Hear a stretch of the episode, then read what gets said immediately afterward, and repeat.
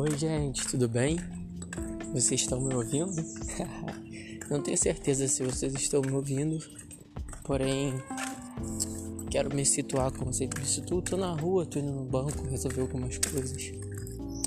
Hoje é feriado aqui no Rio, acho que é no Brasil inteiro, não tenho noção um pouco disso. Mas eu acabei de postar um texto falando sobre o por que as pessoas não permanecem no Evangelho depois de ter começado uma vida no Evangelho, depois de ter aceitado Jesus ou ter tido uma experiência com Deus ou de ter experimentado algo sobrenatural de Deus. Então, certo que a grande resposta que eu pude dar para isso foi: existe uma falta de disciplina muito grande naqueles que proclamam a fé cristã. Isso porque a gente vem de uma cultura muito defasada, um sistema de educação bem defasado. E isso também, naturalmente, é, na nossa concepção e crescimento natural do nosso intelecto, a gente acaba deixando se levar por essa por esse sistema que a gente já vem criado, onde existe uma dificuldade muito grande da gente se aplicar em estudar e aprender entre outras coisas. E a gente acaba trazendo isso para nossa vida cristã, uma vez que é, quando a gente tem prioridades e objetivos, como passar no concurso público, como estudar para uma prova importante, quando a gente precisa tirar habilitação, a gente se dedica, a gente coloca como prioridade, a gente se disciplina, a gente deixa de sair, a gente deixa de fazer tantas coisas para alcançar aquele objetivo. E por que na fé não?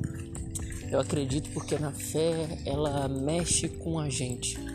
A fé ela nos convida a uma mudança radical. A fé ela é ela é como o provérbio 17 diz, um ferro afiando um ferro. A fé é assim. A fé ela nos tira da zona de conforto. A fé mostra que nós devemos mudar. E nessa busca de permanecer isso começa a atritar com as nossas ideologias, nossos pensamentos, nosso entendimento, entre outras coisas. Mas quando a gente decide ter uma vida disciplinada na fé e a gente decide permanecer e aprender e a continuar e a crescer naquilo que nos foi programado, naquilo que nos foi deixado como a palavra de Deus, a Bíblia e a verdade que o Evangelho traz pra gente, nós crescemos. Se você pegar a história dos grandes homens da fé, homens que foram grandes pregadores, homens que foram grandes avivalistas, homens que mudaram é, a história do Evangelho, esses homens eram disciplinados, esses homens eram estudiosos, esses homens eram pessoas que dedicavam a sua vida em conhecer o Senhor fazê-lo conhecido.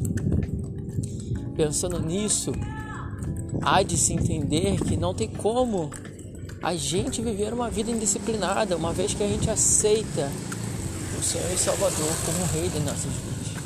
A disciplina nada mais é do que uma resposta. Eu me disciplino para conhecê-lo. E porque eu conheço, agora tenho autoridade de falar.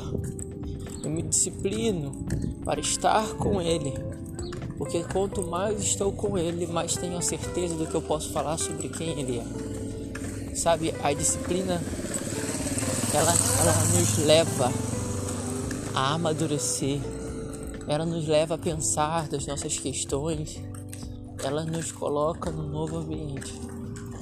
É dentro dessa realidade da disciplina que mostramos o real encontro que temos com Deus mostramos o porquê cremos no Senhor, mostramos para aqueles que nos cercam as verdades que nós declaramos.